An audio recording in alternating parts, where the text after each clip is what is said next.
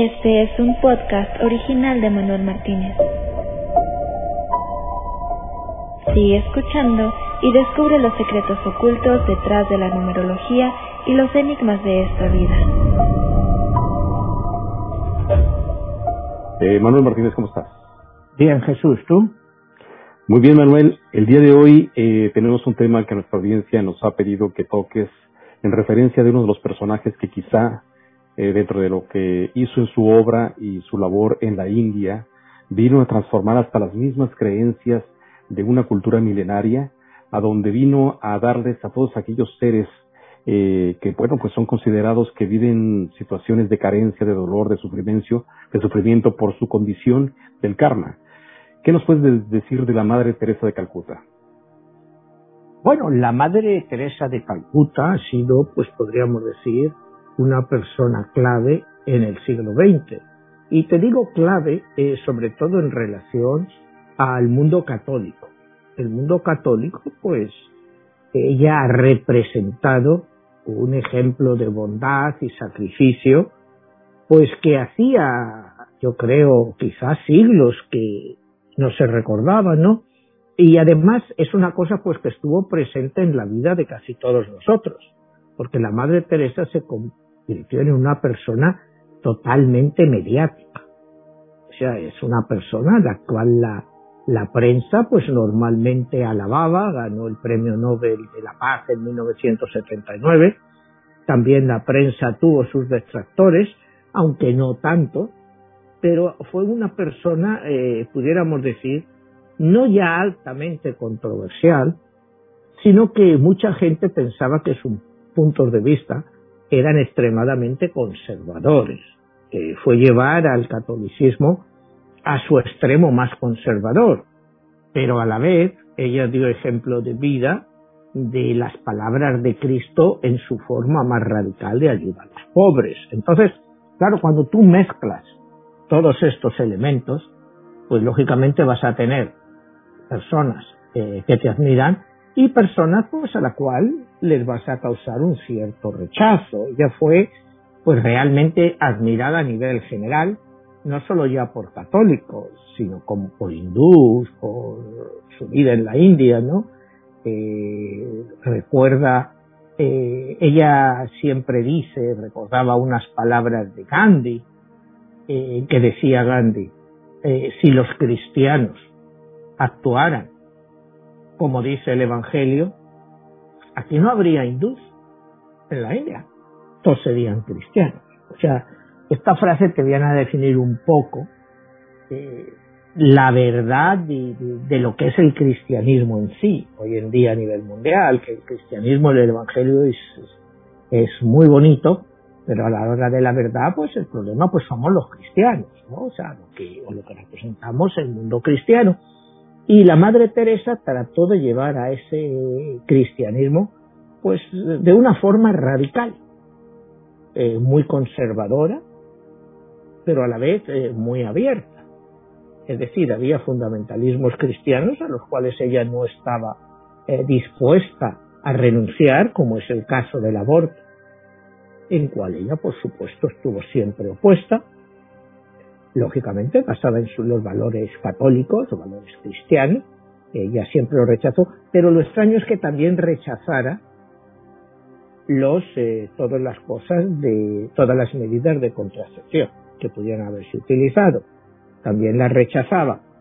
Ella tenía un uno de estos orfanatos que ella tiene una casa eh, que ella llamaba de adopción donde a todas aquellas mujeres que querían abortar, pues ella decía, no, en vez de abortar, ten el niño, yo lo recojo y lo doy a una familia para que lo adopte.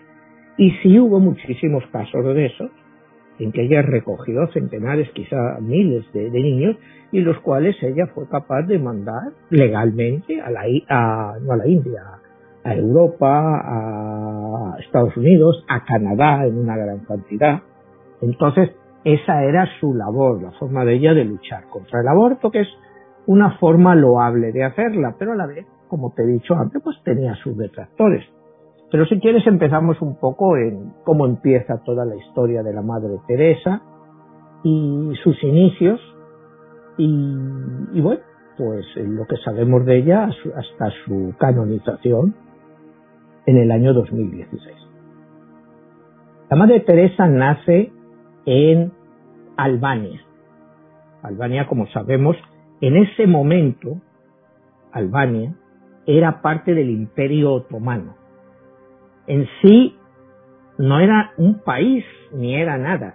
Hoy en día, la ciudad donde ella nace, la Aldea, el pequeño pueblo donde ella nace, sería parte de lo que se llama Macedonia Occidental, que seguramente muchos muchos de nuestros telespectadores no saben hoy en día ni dónde está Macedonia Occidental, porque es un país eh, relativamente nuevo que surge primero eh, eh, Albania se podía considerar también, aunque era parte del imperio, como te digo, otomano, como Yugoslavia, porque entonces estaba encuadrado dentro también de lo que era Yugoslavia. O sea, es esa época en Europa donde pues llegaba el imperio austrohúngaro, llegaban los otomanos, llegaban los otros, unos tomaban una parte, otros tomaban otra.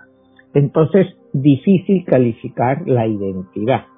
Pero bueno, partiendo de eso, hoy sería lo que es Macedonia Occidental, que como te digo, cuando Yugoslavia se rompe con la guerra de los años 90, con la famosa guerra de los Balcanes, que fue la más sangrienta que se ha sufrido en Europa después de la Segunda Guerra Mundial, pues Yugoslavia se parte en seis países diferentes. Uno de ellos es Macedonia. Y luego Macedonia, a su vez, se rompe en Macedonia Oriental y Macedonia Occidental. En fin, eh, una zona de Europa que ha sido siempre muy convulsa, toda esta zona de los Balcanes. Y ahí es donde nace la Madre Teresa. La Madre Teresa se llama Agnes Gonsia Bojashu. Agnes Bonja Bojashu es su nombre de pila. Nace un 26 de agosto del año 1910. Cuando sumamos todos sus números, pues nos da un número muy raro para una persona con esta vida, porque nos da, 2 más 7 nos da un, un número 9. Que si bien un número 9 es un número que está siempre cambiando, es un número que nunca tiene paz, en ese aspecto sí la aplica, pero es un número inconcluso, donde siempre dejas cosas pendientes, siempre te van cayendo unas cosas encima de otro, te van cayendo todo lo que los demás números dejan atrás. Y en este caso quizás si se la pueda aplicar en ese aspecto a la Madre Teresa, eh, todas esas contraindicaciones que lleva en sí un número 9. Pero bueno, eh, es lo que es y cada uno nace con un número y, bueno, pues es también, como hemos dicho muchas veces, no hay números mejores o peores, es como tú aproveches las oportunidades o desventajas que te da ese número. Partiendo de eso, diremos que nace dentro de una familia eh, de padres eh, muy católicos, padres extremadamente católicos, eh, que también es un problema, como te digo, en una parte dominada por el Imperio Otomano, donde predominaba el Islam, ya desde el principio, esa parte era todo eh, muy islámico, sí había católicos, pero eran minorías. Ella nace en una familia muy católica, ya desde los 12 años ella siente una gran vocación religiosa y quiere dedicar su vida, como ella dice, quiero dedicar mi vida al Señor, a Cristo, a llevar la palabra de Cristo y sus obras. Su madre la apoya, la apoya, y es en el año exactamente, eh, ella nace en 1910, con 17 años, es decir, en 1927, 28, cuando ella eh, se traslada a Irlanda, a, a, la escuela, al colegio de las Hermanas del Loreto, exactamente el 26 de septiembre de 1928, es decir, con apenas 18 años ni siquiera, o sea, los acababa de cumplir en agosto, ya era exactamente 18 años mayor de edad, eh, se va al Loreto, en Irlanda, ingresa en la Orden del Loreto, eh, con la misión, bueno, pues como novicia y, entre otras cosas, aprender inglés. Aprender inglés bien, porque ella quería ser misionera. Ella ya desde niña tenía la vocación de ser misionera. Entonces, bueno, pues llega allí a Irlanda, pues al principio es un poco pues un choque cultural importante, imagínate venir de Albania, de una zona prácticamente musulmana, a ingresar en un convento del Loreto en Irlanda, un país 100% católico. Pero a ella, lógicamente, la gusta, está más en, en su ambiente. Eh, un poco más tarde, en noviembre de 1928, es decir, al poco tiempo de llegar, el convento del Loreto deciden mandarla al convento del Loreto en Calcuta, porque ahí las hermanas del Loreto pues estaban realizando pues una labor de alfabetización y de concienciación cristiana pues para los muchachos de la India de la zona de Calcuta que sabemos que Calcuta pues siempre ha sido una de las zonas eh, debido a la extensión de esa ciudad eh, de mayor pobreza ella inicia sus actividades eh, enseña en la escuela ayuda a los pobres siente la necesidad espiritual de hacer algo más y está ahí pues como 20 años, ¿no? Eh, ella viaja por Bengala, por todas estas zonas y va abriendo y va viendo lo que para ella es una gran miseria, pero ella no lo ve solo como una gran miseria económica, sino una gran miseria espiritual. El abandono de la gente, el abandono no solo de los pobres, sino el abandono de los desamparados totalmente, gente que se moría de hambre en las calles, gente que no tenía donde, como dice el dicho, donde caerse muerta, y ve que era eso lo que la rodeaba. Y ella decide, pues que quiere, basada en su comunión con Cristo, cambiar eso. Ella llega a un momento dado, lo que ella llama el día 11 de septiembre de 1946, es decir, ella ya tiene 36 años, cuando ella tiene lo que ella llama su gran llamada. Ella tiene como una llamada interna en la cual pues tiene pues una cierta revelación de que ella debe de hacer algo, algo nuevo y es cuando decide que va a dejar la orden del Loreto para empezar, no lo que en principio iba a ser luego más tarde su nueva orden, sino para empezar una experiencia propia. Eh, pide a la orden del Loreto que la permitan salir de allí y entonces ella va y se establece con otras hermanas misioneras, eh, las llama a principio hermanas misioneras, y van estableciendo una especie de albergues para miserables ahí en las zonas más pobres de Calcuta. Al principio eh, inauguró una escuela que ya pronto que la llamó la Escuela de los Hambrientos. A comienzos del año 49 eh, se le unió un equipo de mujeres jóvenes voluntarias para empezar a hacer una nueva comunidad de ayuda para todos estos necesitados.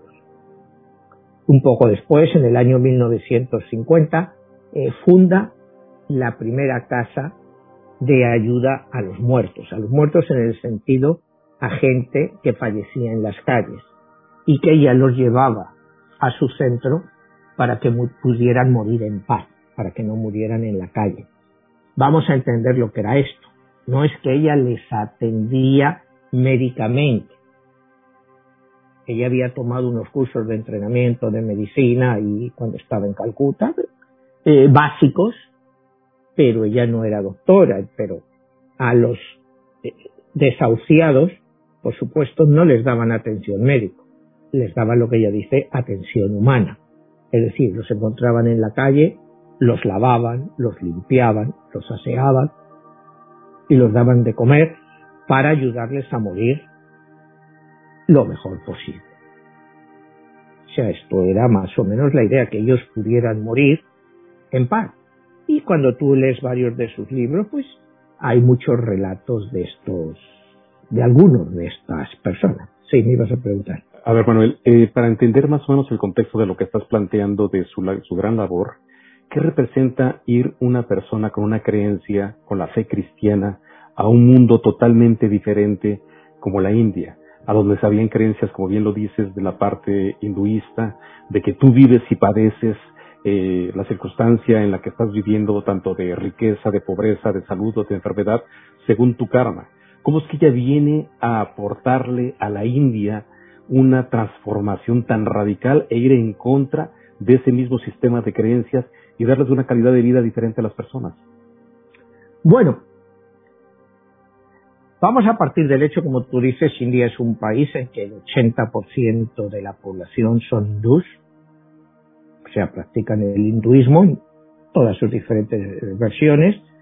Hoy en día hay como un 15% de musulmanes, o sea, es el tercer país del mundo con mayor número de musulmanes, es la India. Y el cristianismo pues solo es y sigue siendo aproximadamente un 3% de la población estás hablando de que el cristianismo pues en la India pues es totalmente minoritario. O sea, es totalmente minoritario, es eh, prácticamente pasa desapercibido. O sea, India, acuérdate que es un país muy tolerante, pero el cristianismo con un 3% de la población, que claro, si lo miras en números, una población como la India de 1.350 millones de habitantes, pues 1.350, un 3%, pues estás hablando que tienes pues un 44, 45 millones de cristianos, que es, bueno, es bastante. Pero claro, en una población como la India de 1.350, pues no es prácticamente nada. Ella, y dices tú, ¿cómo la aceptan? Ella no va al principio, nunca la idea de ella es convertirlos al cristianismo. La idea de ella es dar un ejemplo de lo que los cristianos deben de hacer, que es muy diferente. Eh, se dice que ella consiguió pues como unas 30.000 conversiones de hindús. Que otra vez, cuando tú miras una población de 1.350 millones, no es nada. O sea, no es nada, pero la idea de ella era otra, es ayudar a todo el que estuviera necesitado, no solo, como te decía, materialmente, sino espiritualmente. Y le daba igual el tipo de religión que tuviera. Ella te podía atender a un hindú moribundo, como a un musulmán, eh, como el que fuera, cualquiera una de las múltiples jainistas o cualquier religión que se practicara en la India. La idea de ella era ayudar a los más desfavorecidos y siempre decía lo mismo, cuando tú estás ayudando a alguien que se está muriendo, es como atender a nuestro Señor Jesucristo cuando estaba muriendo en la cruz. Dice, porque ella siempre, claro, se basaba en el hecho de que todos somos hijos de Dios. Entonces, lo que tú hagas por uno de estos lo estás haciendo por mí, como dice el Evangelio, ¿no? Ella dice, nunca, eh, nunca sabremos todo lo bueno que una simple sonrisa puede llegar a hacer. Entonces esa era eh, su idea, por eso tú ves casi siempre cuando te muestran fotos de, de las hermanas de la caridad, que están siempre sonriendo, están siempre sonriendo. Eh, es cuando, en esta época, te digo, es cuando el 7 de octubre del año 1950, el Papa le otorga el, derecho a inaugurar una nueva congregación. Que esto es algo bastante único, porque para que la Iglesia hoy en día te conceda algún atributo para inaugurar una nueva congregación es muy difícil. Y la congregación se va a llamar, pues eso, las misioneras de la caridad. Si viéramos hoy en día qué otras órdenes se han concedido, yo lo único que recuerdo es al Opus Dei que se le hizo durante Juan Pablo II, prelatura apostólica personal. Después no recuerdo ninguna otra orden mayor que haya sucedido en los últimos 50 años. O sea, no, no me viene a la memoria, pero te digo para que veas la importancia de esta nueva orden de las misioneras de la caridad.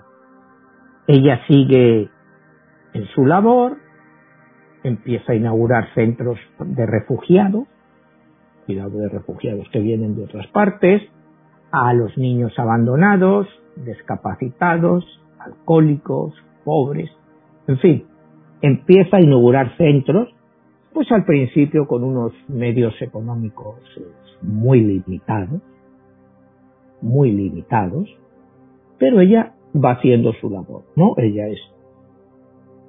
Para ella, la base fundamental del cristianismo es el amor. O sea, esa es una palabra pues que estamos tan acostumbrados a oír de todo el mundo, ¿no? Amor, amor, amor, ama a tu prójimo como a ti mismo, en fin. Pero ella ya trata de llevarlo al extremo, ¿no? Y, y te dice, si juzgas a la gente, no tienes tiempo para amarla. Otra vez estamos yendo pues a todas estas premisas y todas estas frases pues que distinguen a gente eh, espiritual y que están a un nivel un poco por encima de lo que está pasando en nuestro mundo actual, de lo que hemos hablado muchas veces, ¿no? El odio que hay entre todos los seres humanos. Y, como dice, eh, yo sola no puedo cambiar el mundo, pero sí puedo lanzar una piedra a través del agua para crear muchas ondulaciones. Entonces lo que ella trata, con esa piedra que trata de lanzar al agua, creando muchas ondulaciones, es de crear conciencia. Pero sobre todo en el mundo católico al sentir, dice, sí, vosotros estáis ahí en Europa o en Estados Unidos y, os habéis alejado de lo que está pasando en otras partes del mundo. Y, y Cristo ya dice, bueno, era para todo el mundo, no solo para los católicos. Él vino a redimir a todo el mundo, no solo a los católicos. Nosotros los católicos tenemos la obligación de llevar la palabra de Dios a los más necesitados. Porque, dice, Cristo cuando estuvo en la tierra fue necesitado. Él estuvo necesitado. Entonces, él querría que a él le hubieran ayudado cuando estuvo necesitado. Entonces su palabra nos viene a decir que ayudemos a todo el mundo, independientemente de sus credos o religiones. Eh, eh, eh, dice que, que el amor es una fruta de temporada en todo momento, pero a la que todos tenemos que alcanzar durante cualquier temporada de nuestra vida, que no es decir hoy estoy enamorado, pues sí he alcanzado el amor. Ella no lo ve así, ella ve que hay frutas y las frutas pues van madurando y esas frutas son el amor que tenemos que darle a los demás. Si ella te utiliza muchos símiles, ¿no? Eh, deja el amor donde quiera que vayas. Difúndelo. No dejes que nadie se aleje de ti sin ser un poco más feliz. Y eso es lo que ella trata en sus albergues, cuando eh, ella relata en uno de sus libros, cuando un moribundo, pues estaba muy sucio y muy, o sea, tardaron, dice, como medio día en limpiarle y prepararle para que se muriera, ¿no? El moribundo este murió al día siguiente, pero eh, que murió totalmente agradecido. Dice, pensaba haber muerto en la calle y he muerto aquí limpio. Y con gente agarrándome las manos e indicándome que no me preocupara, que ahora me venía una vida mejor. Entonces, pues bueno, eh, son hechos que todos son reales. No sé si me entiendes, tú puedes estar conforme o disconforme con su política, su doctrina, pero es una mujer pues que llevaba lo que ella creía que era la palabra de Cristo, que era la palabra del Señor, eh, a todas partes, ¿no? Y dice que la alegría profunda del corazón es como un imán que indica el camino de la vida. Ella cree que Cristo va a ser un imán para nosotros y que siempre nos va a llegar al lado al lado en el cual debamos estar en ese momento. Que solo tenemos que dejarnos llevar por él y por la fe. De la fe dice que es algo claro, que la fe no es para todo el mundo, que la fe te viene y que la fe te viene a través de las obras y ella lo que trata es a través de sus obras que la gente tenga fe. Es, es lo que ella predica. Hay cosas que te encantaría oír y que muchas escucharás de la persona que te eh, gustara que te las dijera. ¿Eh? A todos hay cosas que nos gustaría oír y que hubiera una persona que me las dijera. Pero dice, no seas tan sordo para, para no oír las cosas que te están diciendo desde el corazón. O sea, otra vez va al hilo de la gente, que te gusta que te digan cosas y te gusta escucharlas, pero hay gente que te está diciendo cosas desde el corazón y no las oyes.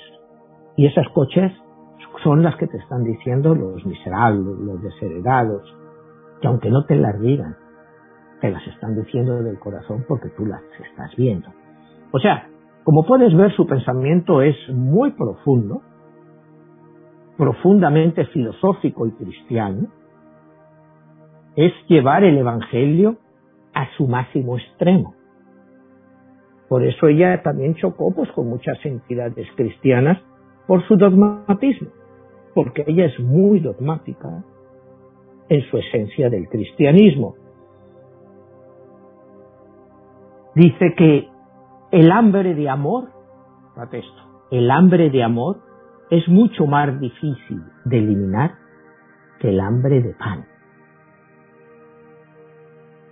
Ella dice que ella se veía rodeada de gente, de pobres, de, de otra vez, de podioseros, pero que esa gente estaba más necesitada de alguien que les amara o que les dijera una cosa bonita a que les dieran pan. Habla de esa soledad humana que sienten esos eh, personas que están en, en lo más bajo de la sociedad y como tú me comentabas antes, un país donde la India, donde ahí les dicen si tú pues eres de las castas más bajas, eres un intocable, pues por la ley kármica tienes todo lo que te mereces. Entonces ella va contra eso. Ahí estarían sentenciados a vivir eso y nadie está obligado a cambiarles esa realidad. Exactamente, si tú miras, claro, lo que es el hinduismo, nadie está obligado, porque es un castigo de su propio karma que los dioses se han puesto por lo malo que han sido en otras vidas, entonces ahora tienen que pagarlo y la Madre Teresa no cree en eso. Primero, por supuesto, porque no cree en la reencarnación. Entonces, al no haber reencarnación, no hay karma, en el sentido de que los desheredados de la tierra, en este caso que son los intocables de la India, pues tienen el mismo derecho que el resto de las personas a ser tratados dignamente. En esto coincide plenamente con Gandhi. Acuérdate que Gandhi siempre trató de acabar con el concepto este de los intocables. Para Gandhi era el concepto más absurdo que había. Y sin embargo, nunca pudo acabar con él. Es más, hoy en día sigue plenamente en la India. Acuérdate todas estas violaciones que hay continuamente de muchachas que las llaman de las intocables, pero que son violaciones en grupo. Y ni siquiera la ley las protege.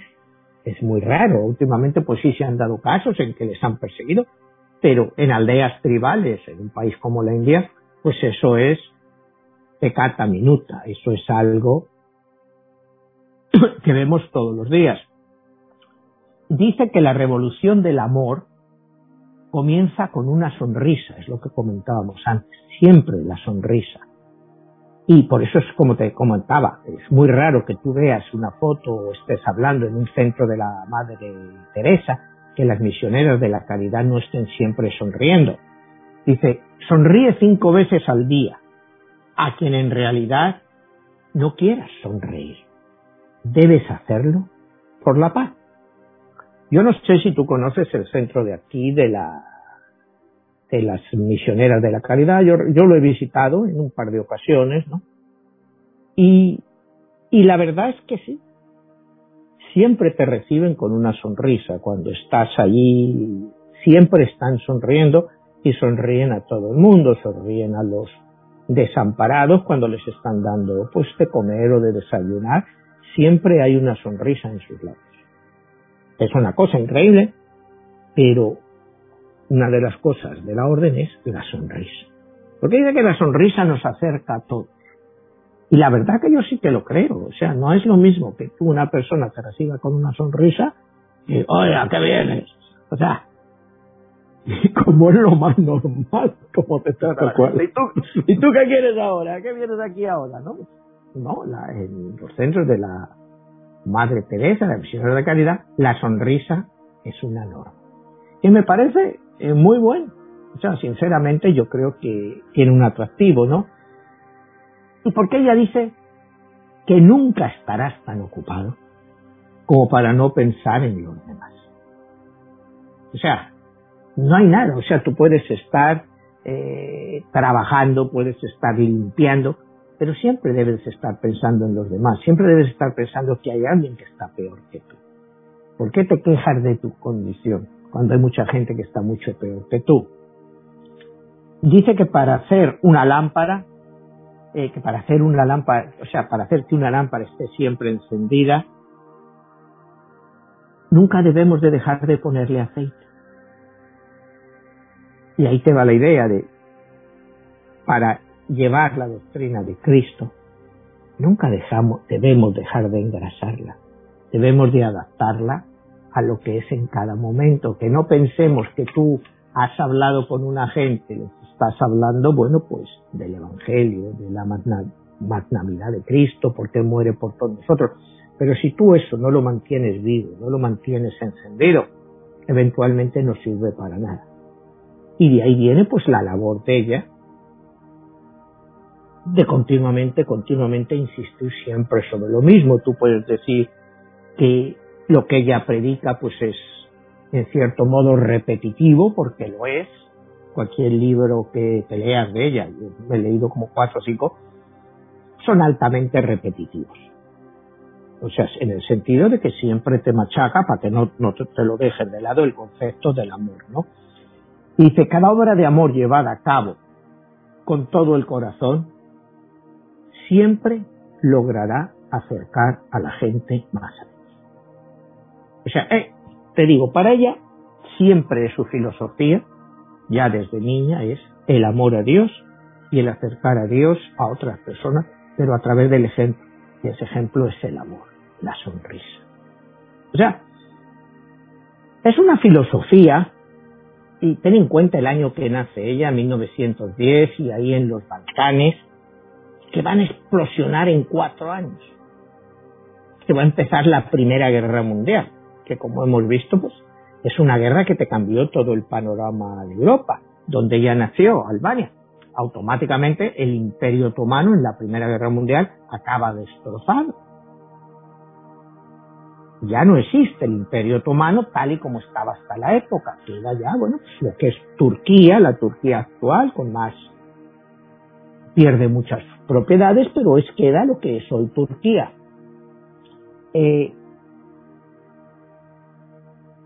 ella dice, bueno, después de todo esto y que ha pasado todo la guerra, la Primera Guerra Mundial, cuando ella llega al Loreto, ya cuando llega al Loreto, como te decía, en el año 28, pues ya en Europa otra vez estaban sonando pues las campanas de guerra, ella ya está en la India, y la India en esa época pues era de Gran Bretaña, eh, Hitler ya pues estaba en el poder, ya la primera, la segunda guerra mundial estaba pues a la vuelta de la esquina, y ella dice, no siempre podemos hacer grandes cosas, pero sí que podemos hacer cosas pequeñas con gran amor.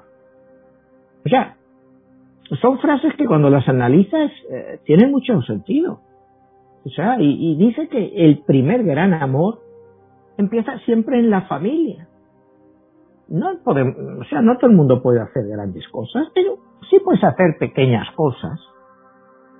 Pero que se vean que las has hecho con amor, tanto para tu familia como para tus vecinos. Porque ella considera que toda la humanidad para ella es sus hermanos. Ella se siente unida a todos ellos. y, dice una frase muy buena ahí en la India, ¿no?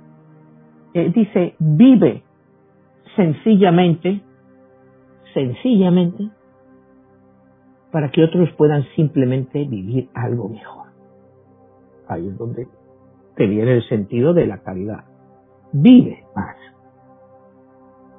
Simplemente, o sea, no malgastes, no, no, no abuses de lo que tienes, ¿no? Sino, bueno, pues gasta menos y da más para que otros puedan vivir un poco mejor. Y en uno de sus libros comenta una de estas anécdotas de una señora india, bastante rica, hindú bastante rica, que se compraba el shari, este, la túnica que ella llevaba, un shari, que costaba ocho mil rupias. A lo que estuviera la rupia entonces, ocho mil rupias, pues bueno, a lo mejor que una persona ganaba 100 rupias al día. Y los shari, los hábitos que llevaba la Madre Teresa, pues eran hábitos que costaban mil rupias. O sea, no sé, ponte que fueran 5 o 6 dólares, o sea, una cosa así.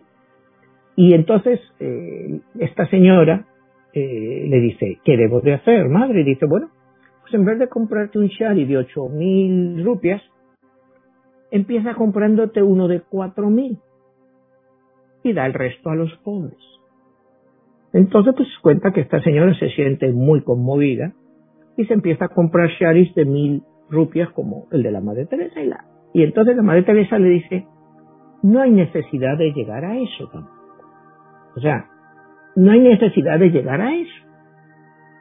O sea, yo no te estoy pidiendo que dejes de vivir tu vida a un cierto nivel, sino es que parte de ese nivel innecesario que tienes se lo des a otros.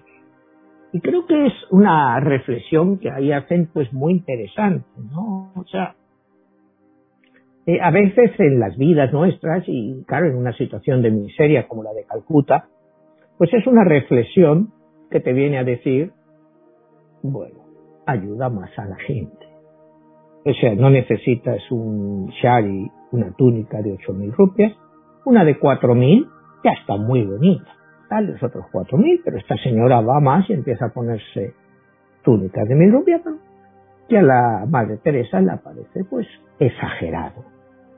Le parece, te digo, exagerado, porque piensa que no hay necesidad tampoco de ir a ese extremo.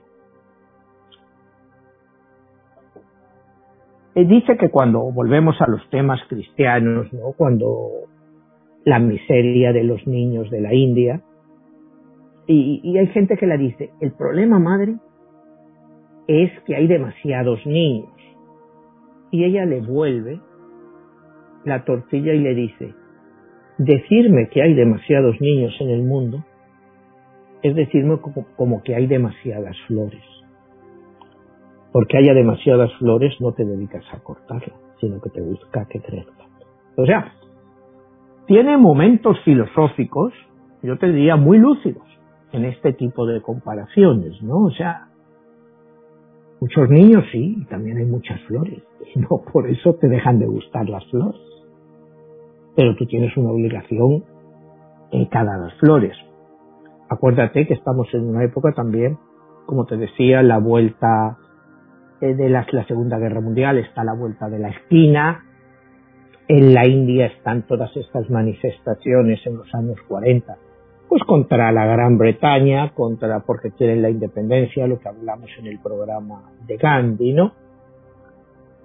Y ante tanta violencia, ella pide el perdón. Y te dice, el perdón es una decisión. Es una decisión. Cuidado, no un sentimiento. Fíjate, qué cosa que normalmente eh, no la vemos en el poder, el perdón es una decisión, no un sentimiento. Porque cuando perdonamos, no sentimos más la ofensa, no sentimos más rencor. Perdona que perdonando tendrás en paz tu alma y a su vez la tendrá el que te ofendió. Pero fíjate qué concepto, que el perdón es una decisión, no un sentimiento.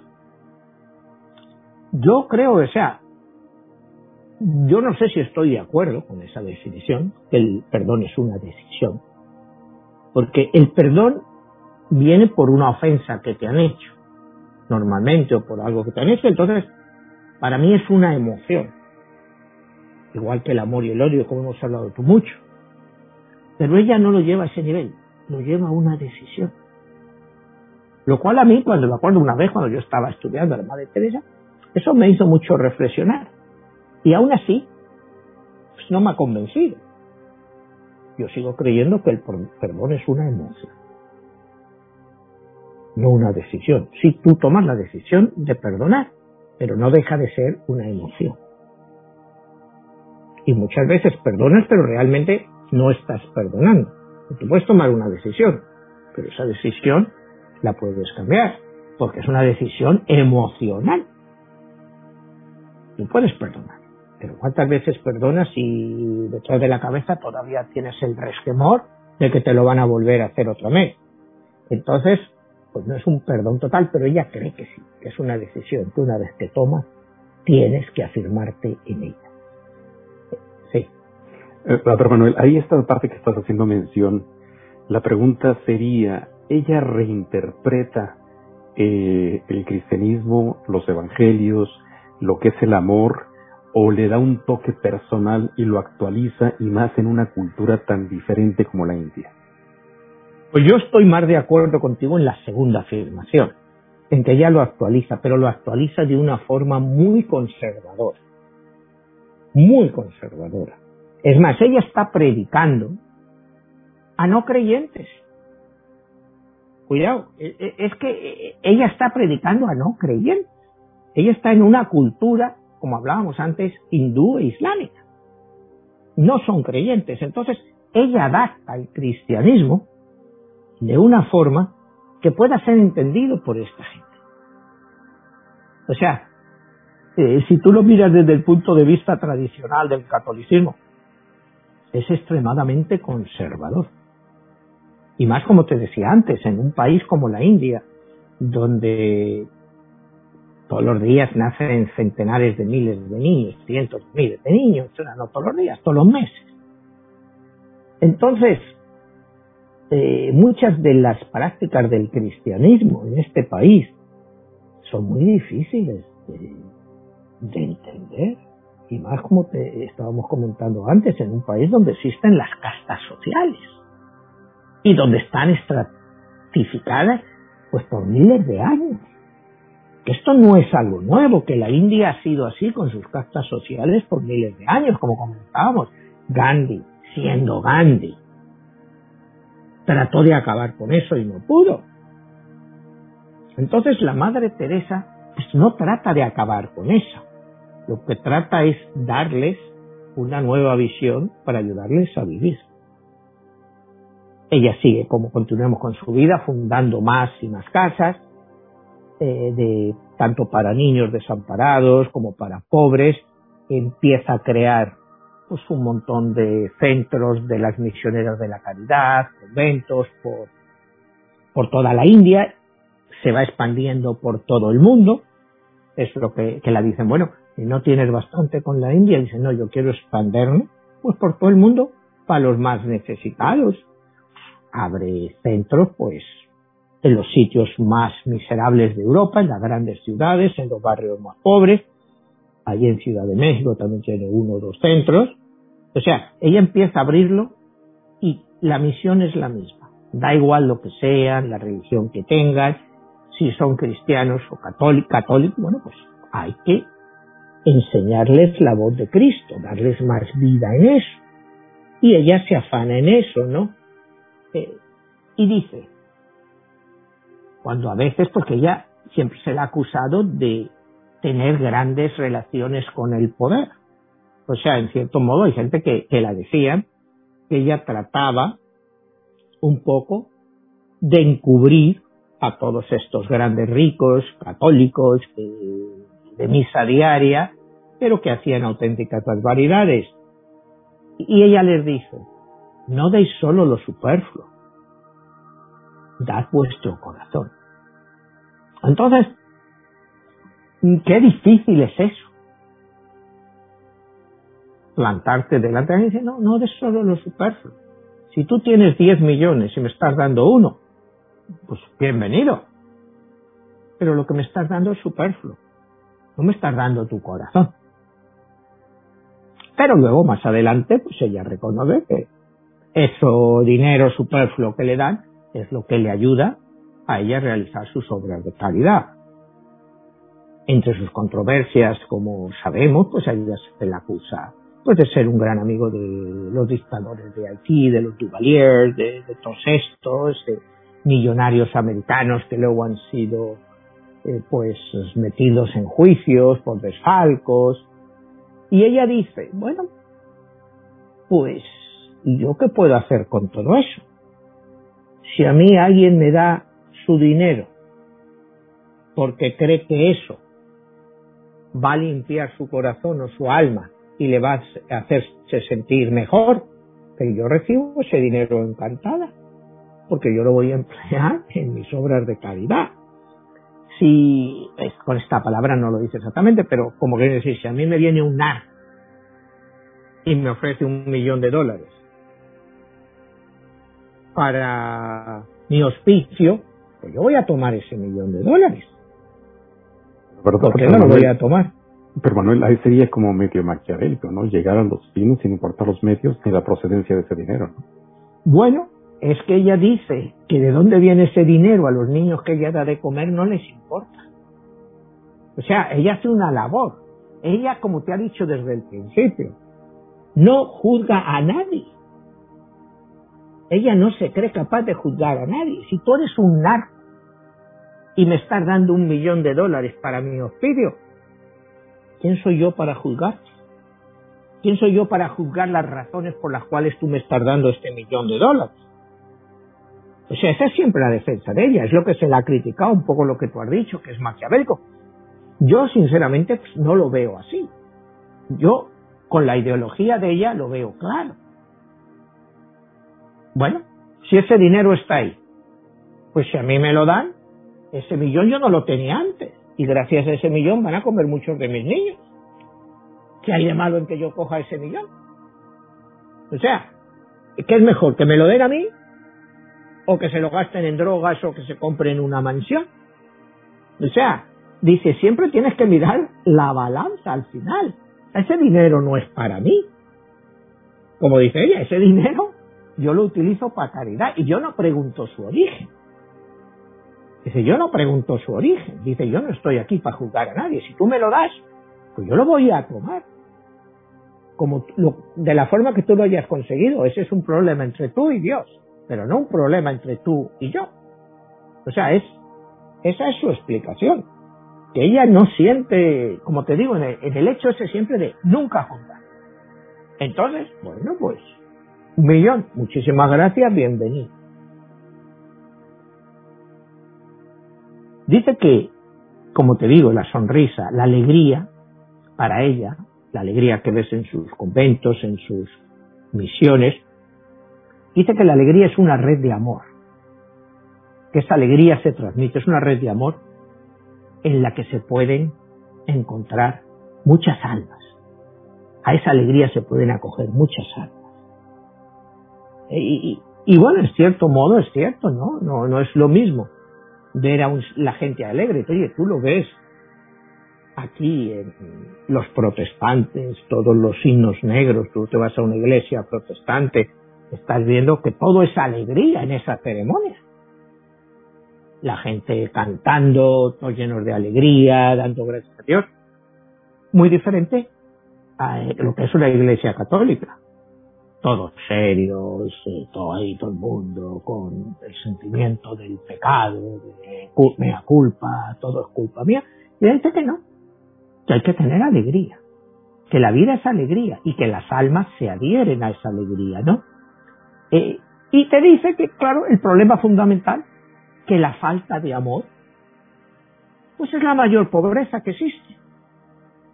Y desgraciadamente es la pobreza más generalizada y, tiene un punto. O sea, no la podemos negar. Esa filosofía de ella, que como ves es una filosofía totalmente nueva. cuando aquí hemos hablado de Nietzsche, cuando hemos hablado de otros filósofos, que es una filosofía muy negativa, muy real, pero muy negativa. Ella lleva la necesidad y la miseria como algo positivo que puedes hacer con tu vida, ¿no? Es un poco, no irnos ya a Víctor Frankl, pero sí en el sentido que es tu actitud a cómo llevas todo eso. Ella, pues lo lleva siempre, te digo, desde el punto de vista eh, cristiano, ¿no? Dice que si tenemos paz en el mundo es porque hemos olvidado que nos pertenecemos el uno al otro, que ese hombre, esa mujer, esa criatura, eh, son nuestros hermanos, es mi hermano, es mi hermana. Pero claro, esto es muy difícil, pero es la única forma de tener paz en el mundo. Y, es cierto, pero otra vez volvemos a lo mismo y nos vamos a otros filósofos. ¿Quién cree que el vecino de al lado es su hermano? O que el que te acaba de chocar con el coche es tu hermano, o el que te acaba de echar del trabajo es tu hermano. O sea, es otra vez llevar nuestros conceptos eh, al punto más idealista del cristianismo, donde, pues, al fin, pues, todos somos hermanos. Y, y, para, vamos a hablar de seres humanos, ¿no? Porque todo el que, parte de la Madre Teresa es un ser humano. ¿Cómo un ser humano de ahí, de donde estás tú, de la Ciudad de México, puede ser hermano de un ser humano en Singapur. O sea, es muy bastante problema es que ese ser humano de Tepito sea hermano de uno que vive en Lomas. Con eso sería suficiente. Y lo veo muy complicado por poner un ejemplo, ¿no? O sea, es un ejemplo. Entonces, ¿cómo, pueda eh, hacer creer a la sociedad en la que vivimos y la sociedad en la que ella se estaba desarrollando. Estaba ya la Segunda Guerra Mundial con todo esto que hablamos. ¿Cómo puedes pensar que un nazi es hermano de un inglés? Cuando se estaban matando en los campos de batalla.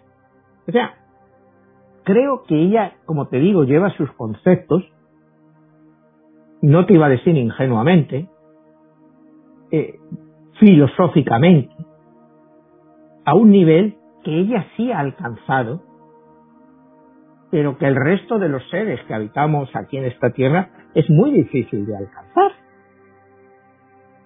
O sea, todas estas cosas en el papel son muy bonitas. Ella trata de hacerlas en la práctica, cuidado, eso es lo que es admirable, que todo lo que dice lo trata de hacer y trata de convencer a otros para que lo hagan, ¿no?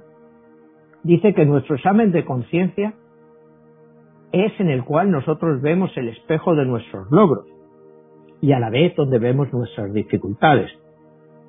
Por eso debemos enfrentarnos a ese examen de conciencia con sinceridad y con amor. Otra vez lo mismo, amor. Hacer un examen de conciencia yo creo que sí, que cuando tú haces un examen de conciencia, debes de ser sincero contigo mismo. Con amor se refiere con amor a ti mismo. Que también es un poco pues, la filosofía del New Age que vemos hoy en día, amarte a ti mismo, ¿no? Eh, se adelanta un poco a todos estos movimientos que empiezan en los años 60, 70, ¿no?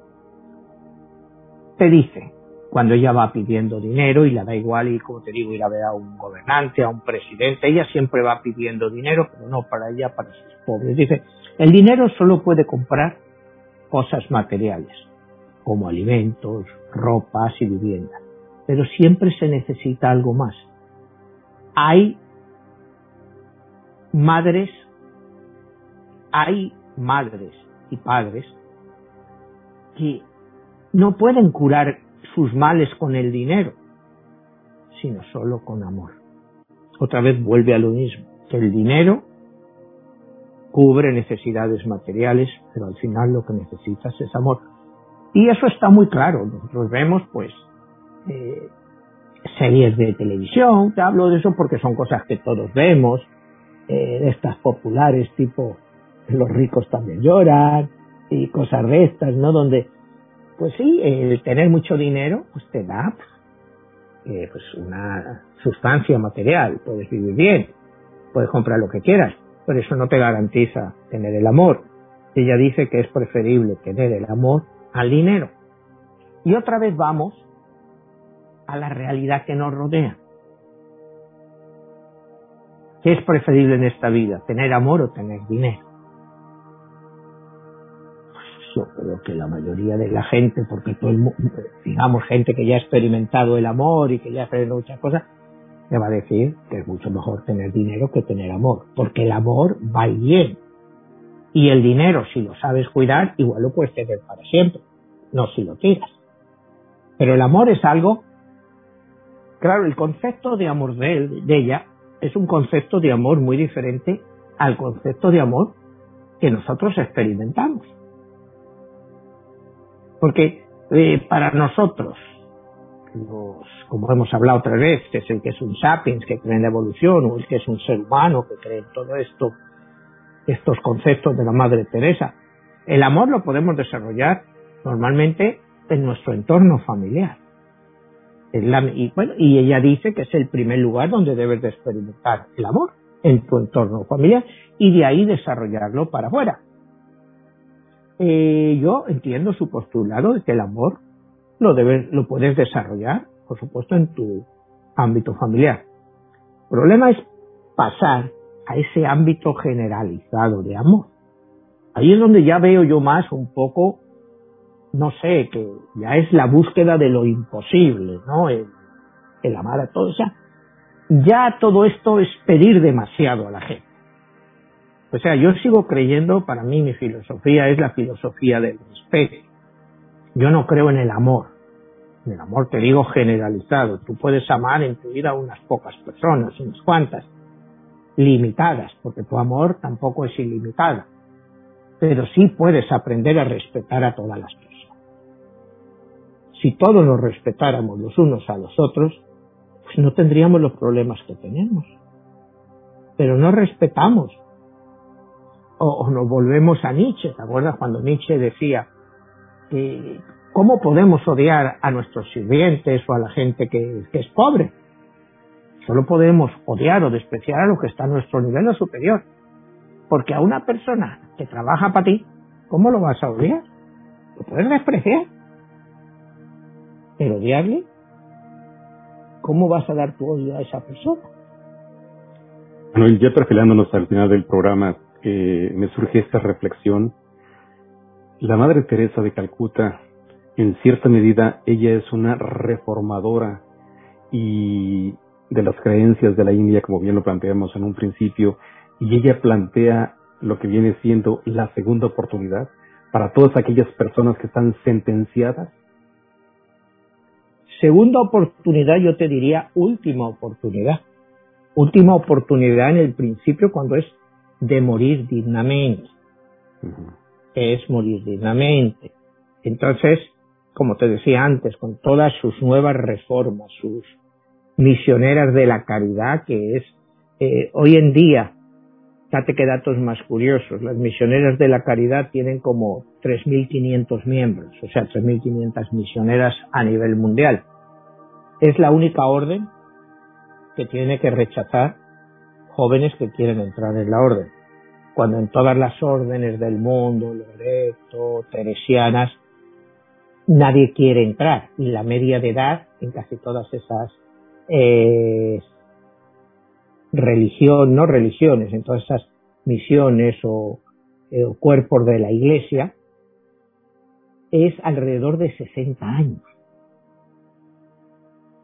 Tienen las monjas alrededor de 60 años hoy en día. O sea, habrá monjas de 28, habrá de 30, pero la media de todas esas órdenes eh, de monjas está alrededor de 60 años. En las hermanas de la caridad, en las misioneras de la caridad, están alrededor de 33 años y tienen que rechazar voluntades de, jóvenes que quieren unirse a ellas. O sea, eso sí que es una gran innovación y algo único, que tengan que rechazar a novicias que quieran entrar ahí, pues porque no tienen sitio para ellas y no se pueden expandir más de lo que se expanden, comparadas con las otras órdenes religiosas de, monjas, eh, que apenas, ni siquiera, pues cada vez las vocaciones, tanto sacerdotales como eh, para monjas, han caído en todo el mundo a niveles pues, no vistos, niveles no vistos, es quizá lo más bajo de la historia y sin embargo las misioneras de la caridad eh, siguen creciendo. Y ya como tú decías, si nos estamos perfilando al final del programa, acuérdate que Teresa de Calcuta hoy es Santa Teresa de Calcuta. Ella fue canonizada en el año, eh, perdón, fue beatificada en el año 2003 por Juan Pablo II, con el cual le unió una gran amistad, y canonizada por el Papa, eh, el actual Francisco I. Ella ha sido, eh, ahora hoy, hoy ya no es Teresa de Calcuta, es Santa Teresa de Calcuta. Ella había escogido el nombre de Teresa cuando entra en el Loreto en referencia a su santa favorita que era Santa Teresa de Lisieux, que era la patrona de los misioneros y ella siempre quería ser misionera. Había pues mucha controversia en el hecho de hacer a una persona tan pronto santa, porque ella muere en 1997. Ella muere en 1997, dos años después, según el proceso de la Iglesia Católica, hay pedidos de que esta mujer debe de ser eventualmente santa, entonces la Iglesia inicia el estudio, es un estudio muy largo, donde pues entrevistaron a mil y pico personas que habían tenido relación con ella para empezar a entender la posibilidad de que la Madre Teresa o por su intercesión eventualmente se hubieran hecho milagros. El primer milagro que descubre es, un año después, en 1998, una, una señora eh, que se llama, exactamente es una eh, señora india, que se llama, ¿cómo se llama la señora esta? Aquí la tengo. Se llamaba, eh, bueno, no, no, no sé leer bien el indio porque viene ahí escrito en hindú. Entonces esta señora, una joven de 28 años, eh, tenía tumores por, por un tumor que parecía un feto de lo grande que era. Imagínate, un tumor del tamaño de un feto. Y la llevaron a ese hospital en la India y la dijeron, pues, eso no se podía ni operar. Entonces el marido de ella eh, consigue una reliquia de algo que había tenido una cruz o algo que había tenido la, madre Teresa y se lo lleva al sanatorio y se lo pone pues, donde ya tiene el, el bulto este. Y algo increíble, pues, al día siguiente, pues ese tumor había desaparecido. O sea, estos son todos datos contrastados, cuidado. Y muy cercanos, 1998. El doctor que, que la atendía, los doctores en el hospital, pues no entendían. dijeron, bueno, esto es un caso milagroso, porque científicamente no podemos explicarlo. Esto es algo inexplicable eh, utilizo el término milagroso porque es el término pues que el comité que estaba investigando a la Madre Teresa realizó. En nuestro mundo, el que no cree en milagros, le hubiera dicho un hecho inexplicable. Una de estas cosas que pasan y nadie sabe cómo pasa, pero de la noche a la mañana ese tumor había desaparecido. Entonces, este, para que un santo en la iglesia sea, para que una persona sea eh, eh, hecha santa. En la Iglesia Católica necesitas probar dos milagros. Es lo que requiere la ley vaticana, probar dos milagros. Cuando tú puedes probar un milagro, te pueden hacer beato. ¿Qué quiere decir ser beato en vez de santo? Beato quiere decir que tú puedes ser adorado o ser una inspiración para la gente de tu área. Es decir, si tú, digamos, eres un beato en Italia, pues puedes ser adorado en Italia, pero no se considera, se considera que seas digno de adoración en Francia o España. Se quedaría un beato, se queda limitado a su zona de acción geográfica. En este caso, pues a la Madre Teresa hubiera sido que hubiera sido una beata digna de adoración y para pedirle cosas, pues en la India. El comité siguió investigando y después descubrió un segundo milagro.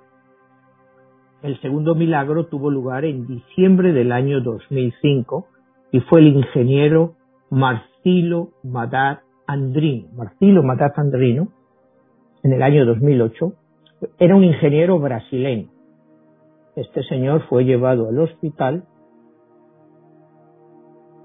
con un problema cerebral brutal, tenía como ocho tumores, había tenido pues ataques de estos de epilepsia y de todo este tipo que te dan y, no se le podía curar. Estaba ahí en el hospital y su, su esposa consigue que le den en el centro ahí de la Madre Teresa en esta ciudad una reliquia de la Madre Teresa. Se la lleva al señor este Andrino y dos días después pues no había síntomas de que ese señor tenía esos ocho coágulos en el cerebro. Otra vez lo mismo, explicación médica pues un hecho inexplicable. Pues para los católicos que estaban investigando la causa de la Madre Teresa, lógicamente era un milagro que se había hecho por intercesión de la Madre Teresa. Ya con el segundo milagro es el actual Papa Francisco I en el año 2016, en el que la nombra Santa Teresa de Calcuta. Y ahí tenemos, bueno, pues como te digo, una historia muy reciente, porque es una historia pues, que todos hemos conocido, todos hemos vivido, hemos visto los viajes que ella ha hecho, las entrevistas que ha concedido a televisiones, entonces pues cada uno se puede forjar su idea de cómo fue la Madre Teresa. Yo la considero uno de los personajes claves del siglo XX y quizá parte del XXI las misioneras de la caridad están ahí, están por todo el mundo. Como te digo, cada vez más jóvenes quieren unirse a ellas y ellas pues, no pueden dar más de sí. Y es la labor y el legado de la Madre Teresa. La santidad, bueno, pues esa ya es una labor en la que yo no entro. Existen pues los códigos canónicos, las leyes del Vaticano, pues que consideran que es una mujer digna de santidad. Y si tú miras lo que es su vida, lo que hemos contado, pues sí, ¿por qué no? Sea, si tú ves ahí santos que los han hecho por unas historias que, no se las cree ni, ni el que se las inventó, no sé si me entiendes, y, y los han hecho santos. Y pues ella yo creo que si tú eres católico, conoces la doctrina católica, pues yo creo que sí, que ha hecho los suficientes méritos como para ser Santa Teresa de Calcuta. Siempre te digo, respetando las ideas de todo el mundo, pero yo creo que desde el punto de vista eclesiástico es una santidad bien merecida, por un ejemplo de vida y de dedicación a los demás. Te vuelvo a decir, no entro en ideologías, pero entrando dentro de los conceptos clásicos del catolicismo, pues creo que es una santidad merecida, extremadamente rápida, porque fue extremadamente rápida, no tan rápida como la del Papa Juan Pablo II, que esa fue también, ha sido una santidad muy rápida. Express. Sí, pues, pues, ¿no? pues la popularidad del Papa, pues, ¿eh? pero como te digo, yo no entro dentro de los concilios o de las normas vaticanas, Pero considero que la Madre Teresa es, en todos los cánones que se la mire, pues desde el punto de vista católico, digna de santidad. Para mí no hay duda, ¿no? Y su vida es un ejemplo de vida, como hablábamos de las controversias. Pues bueno, o sea, si el dinero te viene y puedes dar de comer a mis niños, ¿qué más te da a ti? ¿Y de dónde viene el dinero? ¿no? Ya Dios les preguntará a los otros de dónde lo han sacado, como decía ella, yo, yo para mí es un acto de caridad. Y si es un acto de caridad, está programado por Dios. Entonces, ¿quién soy yo para rechazarlo? ¿Tú te crees que a esos niños que yo estoy dando hoy de comer me van a preguntar que quién ha pagado esas alubias? O sea, ¿quién ha pagado eso? O sea, dice, son cosas sin sentido que a veces entramos en dilaciones o problemas o pues que nos quitan el tiempo para pensar en otra cosa, como decía ella, que no sea el amor. ¿Entiendes? Pues Manuel, muy bien este conocer un personaje que en la historia, como bien lo mencionas, del siglo XX vino a transformar tanto la eh, mismísima Iglesia Católica, el cristianismo y sobre todo cómo se aplica todo este tipo de fe y de creencias en un país a donde irías en contra de una ideología milenaria, como bien lo has mencionado. Pues muy bien, Manuel, queda ahorita este, solamente invitar a las personas que, bueno, pues vayan a las redes sociales, que cualquier persona que quiera escuchar nuevamente estos programas, Spotify, y encontrar tus libros en diferentes este, plataformas como Amazon, y bueno, lo pueden escuchar de forma eh, de audiolibro. Exactamente. Bueno, Manuel, te agradezco muchísimo y nos vemos hasta la próxima. Hasta la próxima, Jesús. Gracias.